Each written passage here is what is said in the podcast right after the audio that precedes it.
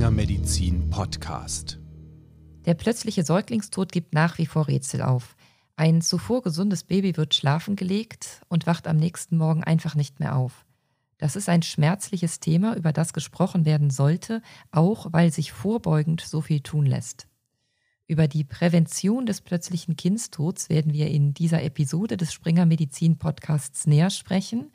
Es wird also vor allem um die momentan bekannten vermeidbaren Risikofaktoren und die daraus abgeleiteten Empfehlungen für die Eltern gehen. Ich spreche darüber mit dem Koordinator der Leitlinie zur Prävention des plötzlichen Säuglingstods, mit Professor Christian Potz von der Kinder-Uniklinik in Tübingen. Dort ist er ärztlicher Direktor der Neonatologie und der interdisziplinären Schlafmedizin. Hallo, Herr Professor Potz. Ja, schönen guten Tag. Lassen Sie uns zum Einstieg direkt einmal die Definition des plötzlichen Säuglingstods klären. Wir könnten hier auch alternativ vom plötzlichen Kindstod oder vom SIDS, dem Sudden Infant Death Syndrome, sprechen. Ja, das ist tatsächlich äh, eigentlich der entscheidende Punkt hier. Der plötzliche Säuglingstod ist eben definiert als der plötzliche und unerwartete Tod eines Säuglings, also innerhalb des ersten Lebensjahrs, der aufgrund der Anamnese, der Vorgeschichte, also nicht zu erwarten war. Insofern wirklich unerwartet passiert und für den sich auch bei einer Analyse und nach einer Analyse der Todesumstände und einer Obduktion des Kindes keine Erklärung für dieses Versterben findet. Also eine Erklärung wie eine infektiöse Erkrankung, zum Beispiel eine sehr schnell verlaufende Meningitis oder auch eine Stoffwechselerkrankung. Auch hieran kann ein Säugling plötzlich und unerwartet versterben. Mhm. Als Ausschlussdiagnose letztlich übrig, wenn man keine dieser Erklärungen findet, bleibt dann der plötzliche unerwartete Säuglingstod. Das heißt, diese Ausschlussdiagnose kann man erst treffen, wenn nach dem Tod des Kindes ein bestimmtes Protokoll abgelaufen ist und das beinhaltet auch die Obduktion. Ja. Und das ist eben tatsächlich auch für Deutschland insofern eine ungünstige Ausgangssituation, als eben in anderen Ländern, vor allem im angelsächsischen Raum, eigentlich in solchen Situationen eine Obduktion absolut üblich ist. In Deutschland ist das im Grunde genommen in das Ermessen jeder einzelnen Staatsanwaltschaft gestellt und viele Staatsanwälte in Deutschland eben entweder die Kosten scheuen oder die sogenannte Traumatisierung der Eltern scheuen und deshalb eine Obduktion nicht anordnen. Das ist vordergründig erstmal vielleicht nachvollziehbar, aber ich kenne viele Fälle, wo einfach den Eltern jahrelang nachgeht, habe ich bei meinem Kind etwas übersehen, was ich hätte vielleicht verhindern können, wenn ich es bemerkt hätte. Und insofern ist diese Obduktion gerade auch im Interesse der Eltern. Das heißt, Sie würden jetzt dafür plädieren, dass die Obduktion direkt von ärztlicher Seite aus angestoßen werden könnte, zum Beispiel von der Notärztin, vom Notarzt, die ja dann typischerweise in solchen Fällen nach Hause gerufen werden würden. Genau, wenn der eben die Diagnose stellt, ist eigentlich er genau der richtige, die richtige Person dann gleich in dieses tatsächlich ja psychologisch erstmal heikle Thema anzusprechen, äh, weil es eben so wichtig ist, weil es den Eltern wirklich immer nachgeht und ganz oft Schuldgefühle zurückbleiben, die dann nicht mehr aufgelöst werden können. Und es ist einfach traurig, dass in Deutschland nur etwa 50 Prozent der plötzlichen unerwarteten Fälle eben wirklich obduziert werden. Das könnte, da ist noch sehr viel Luft nach oben. Wenn man sich diese 50 Prozent jetzt anschaut, weil nur über die könnten wir jetzt sprechen in meiner nächsten Frage, in wie viel Prozent dieser Fälle findet man dann eine andere Ursache, also eine Diagnose wie die Meningitis zum Beispiel? Da kenne ich jetzt tatsächlich keine Daten, aber wenn Sie mir erlauben, das zu schätzen, würde ich mhm. schon sagen, äh, 10 bis 20 Prozent sind das sicherlich. Wo dann andere Ursachen gefunden werden. Ja. Das ist ja schon ein relevanter Anteil, ja. Ja. Also der plötzliche Kindstod ist eine Ausschlussdiagnose und bleibt in weiten Teilen unverstanden, auch wenn es natürlich eine Vielzahl an Hypothesen und Ideen gibt, ähm, was die Ursachen sein könnten. Das schauen wir uns später auch noch mal kurz an. Was klar zu sein scheint, es ist ein multifaktorielles Geschehen, über das wir hier sprechen. Und hier kommt das sogenannte Triple Risk Modell ins Spiel. Was ist damit genau gemeint? Das geht letztlich dabei darum, dass im Grunde genommen drei Dinge zusammentreffen müssen, um zu einem Sitz zu führen. Nämlich ein vulnerabler Säugling, zum Beispiel eben ein, ein Säugling, der äh, in, der, in der Schwangerschaft schon Nikotin, also mütterlichem Rauchen ausgesetzt war und dadurch vielleicht eine gestörte Atemregulation hat. Dann eben eine kritische Phase der Entwicklung. Man fragt sich eben schon, warum diese Fälle vor allen Dingen eben im zweiten bis vierten Monat passieren und noch eben als drittes eine exogene Belastung, wie zum Beispiel ein Atemwegsinfekt, der normalerweise gar nichts machen würde, aber dann, wenn eben der Atemwegsinfekt auf den vulnerablen Säugling trifft in einer kritischen Phase seiner Entwicklung, dann kann es zu diesem Sitz kommen. Sie hatten das Rauchen erwähnt. Lassen sich denn darüber hinaus bestimmte Situationen oder bestimmte Gruppen definieren, in denen das Risiko für einen plötzlichen Kindstod generell erhöht wäre? Wir haben über Jahrzehnte gehofft und versucht, Risikogruppen zu identifizieren, äh, die man dann besonders schützen müsste. Aber das ist uns nicht gelungen. Es gibt keine mit ausreichender Vorhersagekraft zu benennende ähm, Risikogruppe, wo man dann sich besonders sozusagen bemühen müsste um eine Prävention. Und darum ist eben die sogenannte Primärprävention, also die, die Tipps, die allen Eltern von Säuglingen gegeben werden, die einzige aktuell richtige Antwort, wie wir Kindstod vermeiden können. Gut, dann schauen wir uns diese Primärprävention jetzt genau an.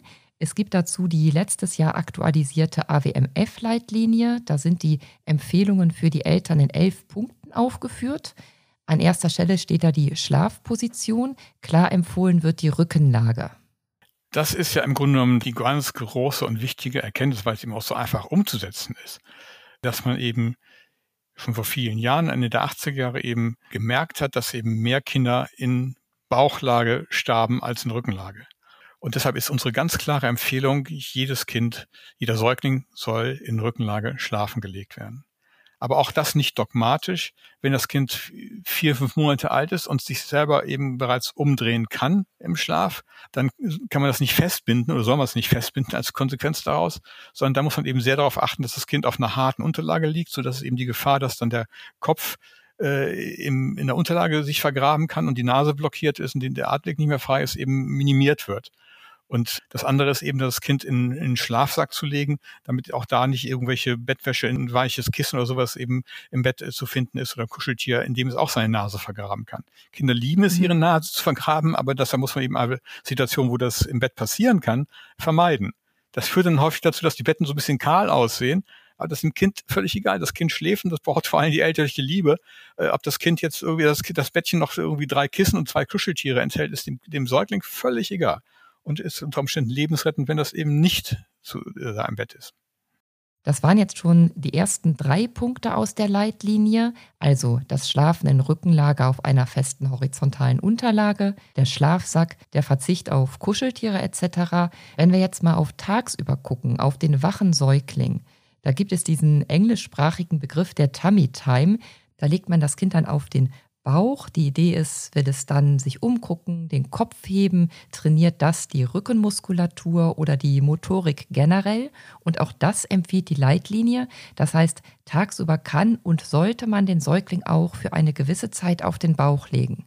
Ja, wenn das Kind wach ist und ich also daneben äh, stehe oder sitze oder gerade bügle oder was der Himmel was und das, das Kind im Blick habe und es wach ist, kann ich es natürlich auf den Bauch legen, damit es eben seine Rückmuskulatur stärken kann. Aber sobald es eben einschläft oder ich das Zimmer verlassen muss, muss ich das Kind wieder auf den Rücken legen. Das ist mit Tummy Time gemeint. Hilft diese eher kurze Tummy Time denn auch, um einen abgeplatteten oder einen schief verformten Hinterkopf beim Baby zu verhindern? Das ist ja auch so eine häufige Befürchtung von Eltern mit Blick auf das Schlafen in Rückenlage. Sehr gut, dass Sie das ansprechen. Auch wichtig, weil das für, für Besorgnis bei Eltern oder für Missfallen sorgt. Das sieht nicht mehr so hübsch aus, so ein abgeplatteter Hinterkopf. Und gerade, ich bin ja Neonatologe, gerade die Frühgeborenen sind da besonders gefährdet. Aber dafür reicht die Tamitan, glaube ich, nicht aus, sondern dafür ist wichtig, dass man dann das Kind relativ zum Zimmer immer mal so und mal so positioniert. Also sprich mal so legen, dass die Wand zum Beispiel links vom Kind ist und das Zimmer rechts vom Kind, wo die Action stattfindet, wo die Eltern, die Geschwister unterwegs sind und nach ein paar Tagen dann eben andersherum orientiert. Ja. Okay. Ein anderer wichtiger Punkt, auch immer wieder erfragt, ist die Raumtemperatur. Nicht zu heiß, nicht zu kalt. Was empfiehlt die Leitlinie da? Also Überwärmung macht erhöhte Neigung zu Atemaussetzern und sollte deswegen vermieden werden. Und die ideale Schlaftemperatur ist eigentlich 16 äh, bis 18 Grad. Aber das gilt jetzt für geheizte Räume. Also das kommt immer eher kühl vor, aber die haben ja eben noch einen Schlafsack. Und das Beste da ist, dass die Eltern einfach mit der Hand zwischen den Schulterblättern fühlen, ob die, wie die Haut sich dort anfühlt. In Rückenlage eben, dann soll die Haut dort eben äh, warm, handwarm sein, aber eben nicht verschwitzt und auch nicht kalt. Und ähm, das ist natürlich im Sommer nicht umzusetzen. Wenn es wie jetzt diesen Sommer 30 Grad draußen ist oder 35, dann ist das Kind unter Umständen zu warm. Aber das geht eigentlich vor allen Dingen um durch die Heizung induzierte Überwärmung. Und da sollte eben jetzt vor allem im Winter oder im Herbst, Frühjahr auch noch die Temperatur nicht über diese 18 bis 20 Grad sein. Und gerade in Verbindung mit Infekten haben wir das Bedürfnis, besonderes Bedürfnis, die Kinder schön einzupacken. Also wenn die gerade eine Erkältung ausbrüten, gerade dann ist diese Überwärmung bitte auch zu vermeiden. Sie würden jetzt aber nicht im Sommer eine Klimaanlage empfehlen. Nein. Das schön Einpacken von eben, das führt mich zum nächsten Punkt, dem sogenannten Pucken, wo das Kind also sehr eng in ein Tuch oder in eine Decke gewickelt wird. Das wird nicht empfohlen. Genau. Das Kind muss Möglichkeit haben, sich zu bewegen, wenn es sich bewegen will. Also dieses ganz feste Einwickeln ist tatsächlich auch ein Risikofaktor für einen plötzlichen Kindstod und sollte deswegen auch bitte vermieden werden. Eine gewisse Bewegungsfreiheit sollte da sein, aber im Schlafsack hat man die eben. Den Schlafsack möchte ich nochmal ganz deutlich betonen. Das ist das mit Abstand beste Zudeckmittel, weil da kann eben das Kind nicht drunter rutschen. Wie sieht das jetzt mit dem Schlafort aus? Eigenes Zimmer, eigenes Bett bei den Eltern? Auch ganz wichtig, ganz wichtiger Punkt. Schlafen im elterlichen Schlafzimmer, aber im eigenen Bett ist der ideale Ort. Schlafen im elterlichen Bett machen ja viele Eltern alleine schon, weil sie, wenn sie die Mütter stillen, das Kind eben einfach nur rüberziehen, ist natürlich viel praktischer. Äh, aber da sind eben diese Dinge äh, mit dem Beistellbettchen, das sogenannte Baby Bay, einfach das ist eine Bucht, die das Kind dann eben, in der das Kind liegt und die direkt an das mütterliche, elterliche Bett angedockt wird. Das ist dann gut damit zu vereinbaren, dass man das, dass man nicht aufstehen muss, um das Kind zum Stillen zu sich zu holen. Aber das Kind kann eben auch nicht aus Versehen von den Elternteil erstickt werden. Also, dass man sich drüber, dass man drüber rollt im Schlaf. Und das kann man dieses akzidentelle, also versehentliche Ersticken im Schlaf kann man nur vermeiden, indem man eben das Kind in einen geschützten Raum, also in diese Babybucht, wo man eben nicht drüber rollen kann, tut damit das eben nicht passiert. Das betrifft ja jetzt Kinder, kleine Kinder unter einem Jahr. Wenn ich jetzt mit einem älteren Kind zusammen im Bett schlafen will, dann ist das natürlich eine andere Nummer. Ja, ausdrücklich. Und ganz wichtig, rauchfrei. Ganz, ganz wichtig. Das haben wir noch gar nicht drüber gesprochen. Und da auch wichtig, nicht das Rauchen verteufeln, sondern einfach sagen, was ist gut für mein Kind. Und gut ist eben die Rückenlage, aber gut ist eben auch im Schlafsack und eben rauchfreie Umgebung der Schaden ist eigentlich in der, in der Schwangerschaft schon äh, unter Umständen gesetzt, aber auch das Rauchen nach der Schwangerschaft ist nochmal risikoerhöht und deswegen sollte das Rauchen unbedingt vermieden werden. In der Gegenwart des Kindes darf nicht geraucht werden. Weiß man auch was über E-Zigaretten? Nein, das ist noch zu jung, das Phänomen, da gibt es noch keine Daten zu. Und das wird ja auch immer schwieriger, Daten zum Kindschutz und äh, solchen Risikofaktoren zu erheben, weil eben das Phänomen zum Glück ja seltener wird, aber damit ist es natürlich auch schwieriger genug, Fallzahlen zusammenzukriegen, um statistisch belastbare Aussagen machen zu können. Gut, worüber man sehr viel mehr weiß, das ist jetzt noch ein weiterer Punkt aus der Leitlinie, Empfehlung Nummer 9 ist das, glaube ich, das Stillen. Wie sieht es da aus? Also stillen ist sowieso gut, aber stillen schützt auch vor dem plötzlichen Säuglingstod. Ist insofern auch dafür besonders wichtig und ähm, hat wirklich einen protektiven Effekt. Und gerade weil eben das Stillen wichtig ist und das wir alle wissen, gab es ein bisschen Konflikte mit der nächsten Empfehlung, auf die ich noch zu sprechen kommen muss. Jetzt nämlich ist nämlich der Schnüller. Auch der Schnüller ist eben protektiv, also schützt vom Kindstod. Warum genau, weiß man nicht. Wahrscheinlich, weil die Kinder nicht ganz so tief schlafen, die einen Schnüller haben obwohl er eben eigentlich nach spätestens zehn Minuten wieder aus dem Mund rausploppt, ist er trotzdem für die ganze Nacht ein, ein wirksamer Schutzfaktor. Aha. Insofern sollte man diesen Schnuller anbieten. Aber das Ganze braucht man erst dann anzufangen, wenn das Kind drei, vier Wochen alt ist und damit das Stillen fest etabliert ist. Dann kann es keine Stillverwirrung geben, die eben die Stillberater eben immer als Gegenargument gegen die Verwendung eines Schnullers anführen, weil dann wissen die Kinder, wie es läuft, dass sie, wo die mutterliche Brust ist und äh, lassen sich nicht von so einem blöden Schnuller von ihrem Stillen abbringen. Aber die, wie Sie schon gehört haben, dass die Kindstodhäufigkeit beginnt ja erst ähm, im zweiten Monat äh, richtig stark anzusteigen. Also ist das im ersten Monat noch keine Gefahr. Insofern können Sie im ersten Monat problemlos auf den Schnuller verzichten. Aber dann, wenn das Stillen gut etabliert ist, sollten Sie dann irgendwann anfangen, den Schnuller anzubieten. Wenn das Kind dann nicht will, ist auch okay. Aber dann entscheidet das Kind das. Aber Sie sollten ihn anbieten. Zu jedem Schlaf so ein Schnuller hat ja auch noch andere angenehme Nebenwirkungen. Ja, ist auch noch ein Beruhigungselement, natürlich. Sie haben gerade gesagt, das Risiko steigt nach dem ersten Lebensmonat relevant an. Was relativ neu ist, ist die Beobachtung, dass es doch auch schon im neonatologischen Setting, also bei gerade neugeborenen Zufällen eines plötzlichen Kindstods kommen kann. Darauf bezieht sich eine weitere Empfehlung der Leitlinie. Da geht es um das Bonding, also die enge körperliche Kontaktaufnahme zwischen Mutter und Kind direkt nach der Geburt. Da liegt das Kind ja typischerweise in Bauchlage auf der Brust der Mutter. Es ist dort sehr warm. Vielleicht wird das Kind auch zugedeckt. Und da kommen jetzt also einige der eben besprochenen Risikofaktoren zusammen. Ja, gut, dass Sie das auch nochmal ansprechen. Ganz wichtiges Thema, das ist sozusagen die, eigentlich die neueste Entwicklung in diesem ganzen Komplex, dass wir vor Jahren auch hier selber am, am Standort Tübingen zwei Fälle hatten, die praktisch Neugeborene am ersten Lebenstag in den ersten Stunden nach Geburt leblos auf der Brust der Mutter gefunden wurden. Dramatisch. Und wir haben dann eine Umfrage gemacht, deutschlandweit, dass eben häufiger vorkommt. Tatsächlich wurden dann 30 Fälle über, 35 Fälle über zwei Jahre berichtet. Da ist also wirklich was dran und auch aus anderen Ländern, England, Australien, Japan sind solche Fälle berichtet worden. Und deshalb ist es so wichtig, dass eben da den Eltern nicht Angst gemacht wird, ihr Kind könnte sterben, Gottes Willen, das ist eine völlig falsche Botschaft, sondern dass man einfach den Eltern sagt, bitte achten Sie immer darauf, dass Ihr Kind gut Luft kriegt. Denn was der Mechanismus da ist, dass eben das Kind mit seiner Nase an die Brust der Mutter sich selber drückt oder auch gedrückt wird und dann die Nase verlegt ist und das Kind eben nicht aufwacht und sich wehrt, sondern dann eben unter Umständen einfach erstickt.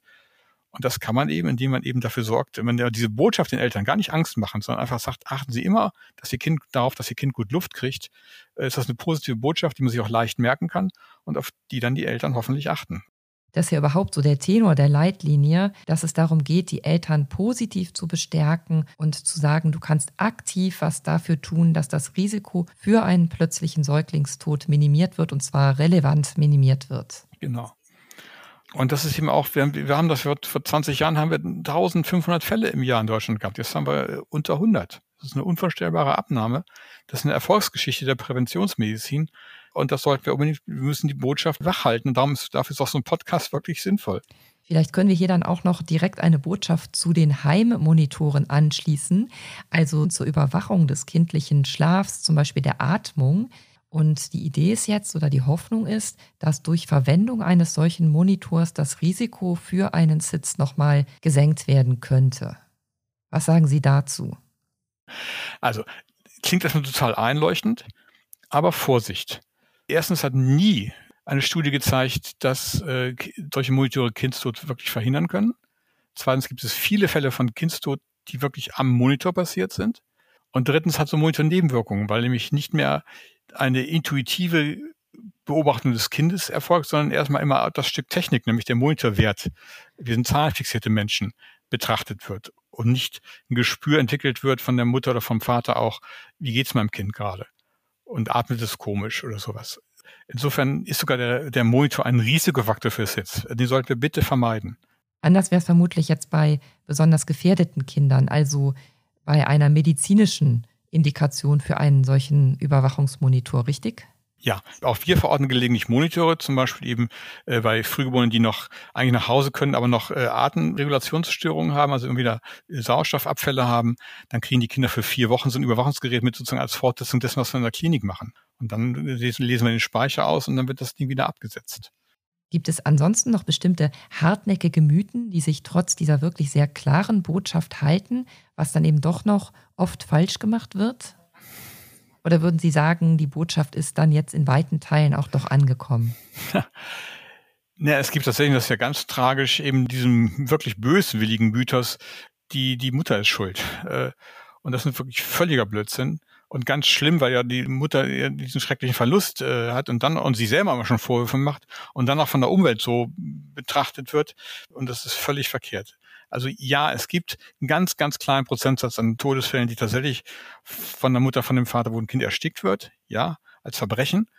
Aber deshalb alle unter Generalverdacht zu stellen, ist völliger Blödsinn. Das ist eine ganz, ganz kleine Minderheit. Wirklich, da muss man sehr aufpassen und, und dem auch wirklich offensiv entgegentreten. Ja, eine Frage noch zur Aufklärung über die Maßnahmen, die wir jetzt eben besprochen haben, über die Primärprävention des plötzlichen Kindstods. Da gibt es vermutlich auch Materialien, die man den Eltern mitgeben kann in der Klinik, in der Praxis. Wie sieht das da aus? Also wir geben, bei uns kriegen zum Beispiel alle Eltern ein äh, kleine äh, Blättchen in die, mit ausgehändigt zur Entlassung, wo genau diese Empfehlungen alle nochmal drinstehen, weil das ist ja der Zeitpunkt, wenn ich gerade frisch Eltern geworden bin, wo ich das wissen muss, was ich tun kann. Manche Kliniken geben auch noch einen Schlafsack mit. Das könnte man jetzt on top noch machen. Aber die Aufklärung bleibt das Entscheidende. Ganz genau. Zumindest bislang, denn natürlich hofft man darauf, noch mehr über die Ursachen des plötzlichen Kindstods herauszufinden. Und ich würde gern zum Abschluss noch einmal hierauf gucken. Ja, es gibt eine Vielzahl von Ideen und ich, ich beschäftige mich schon ein bisschen länger mit diesem Thema. Das Entscheidende ist, daran zu denken, dass jegliche neue Hypothese, das kann eine richtige Hypothese sein, will ich gar nicht abstreiten, a priori, mit der Epidemiologie des Kindstodes übereinstimmen muss. Äh, wenn dann zum Beispiel eben für diese neue Hypothese, dass es eher typisch wäre, dass davon Neugeborene betroffen sind, dann passt das nicht dazu, dass eben 70 Prozent der Kinder zwischen zwei und vier Monaten alt sind, wenn sie versterben, also nicht mehr neugeboren sind. Solche Dinge. Und äh, das ist ganz wichtig, da eben vorsichtig und skeptisch zu bleiben, weil nach dem derzeitigen Wissensstand ist doch in vielen Fällen ein, ich sage mal in Anführungszeichen, simples Ersticken der, der entscheidende äh, Punkt hier, weil eben ganz, ganz viele Kinder in einer Situation aufgefunden werden, in der sie potenziell eben ersticken konnten. Da ist natürlich als wichtigstes Stichwort die Bauchlage zu nennen. Dann ist für uns Wissenschaftler interessant, warum wacht dieses Kind nicht auf und befreit sich? Wenn ich Ihnen im Schlaf ein Kissen aufs äh, Gesicht drücken würde, würden Sie aufwachen und das Kissen wegstoßen. Warum macht das der Säugling nicht? Und in vielen Fällen macht es auch ein Säugling, aber in manchen eben nicht. Und dann kann es jetzt passieren. Also das ist jetzt unter dem Gesichtspunkt der die Äthiologie zu verstehen, wichtig weiter zu beforschen. Aber unter dem Aspekt der Prävention ist es fast zweitrangig, weil ich kann ja einfach sagen, da muss ich eben dafür sorgen, dass der Säugling nicht in eine Situation kommt, wo er diese Aufwachreaktion brauchen würde wo er sich also befreien müsste, indem ich ihn zum Beispiel in Rückenlage schlafen lasse. Also insofern ist ganz wichtig zu unterscheiden zwischen eben Erklärungsmodellen und eben, was ist für die praktische Prävention notwendig. für die praktische Prävention müssen wir nicht unbedingt den Sitz bis ins Letzte verstanden haben, sondern wir müssen wissen, was wir tun können, epidemiologisch gesicherte Daten, um eben das Risiko zu minimieren. Und was wir tun können, gern noch einmal Ihr Fazit. Was sind die in Ihren Augen wichtigsten drei Empfehlungen? Rückenlage, Schlafen im elterlichen Schlafzimmer, aber im eigenen Bett und rauchfrei. Das sind die drei wichtigsten. Okay, prima. Ganz herzlichen Dank für dieses Fazit noch, Herr Professor Poth. Sehr gerne. Vielen Dank auch. Tschüss. Die erwähnte Leitlinie, die haben wir in den Show Notes verlinkt. Da gibt es auch noch weitere Artikel und Hintergrundinfos zum Thema. Hier explizit hinweisen möchte ich noch auf die gemeinsame Elterninitiative Plötzlicher Säuglingstod, die GEPS. Das ist eine Selbsthilfeorganisation, wo betroffene Eltern, betroffene Familien Unterstützung, Ansprechpartner und Hilfe finden können. Mein Name ist Birte Seifert. Ich freue mich, dass Sie zugehört haben. Ich hoffe, dass Sie auch das nächste Mal wieder dabei sein werden und sage bis dahin Tschüss. Die in diesem Podcast vermittelten Inhalte unterliegen dem wissenschaftlichen Wandel des Faches und erheben nicht den Anspruch auf Vollständigkeit. Sie können weder als Grundlage für eine Diagnosestellung noch für den Beginn, die Änderung oder die Beendigung der Therapie einer Erkrankung herangezogen werden. Sie ersetzen in keinem Fall eine persönliche ärztliche Beratung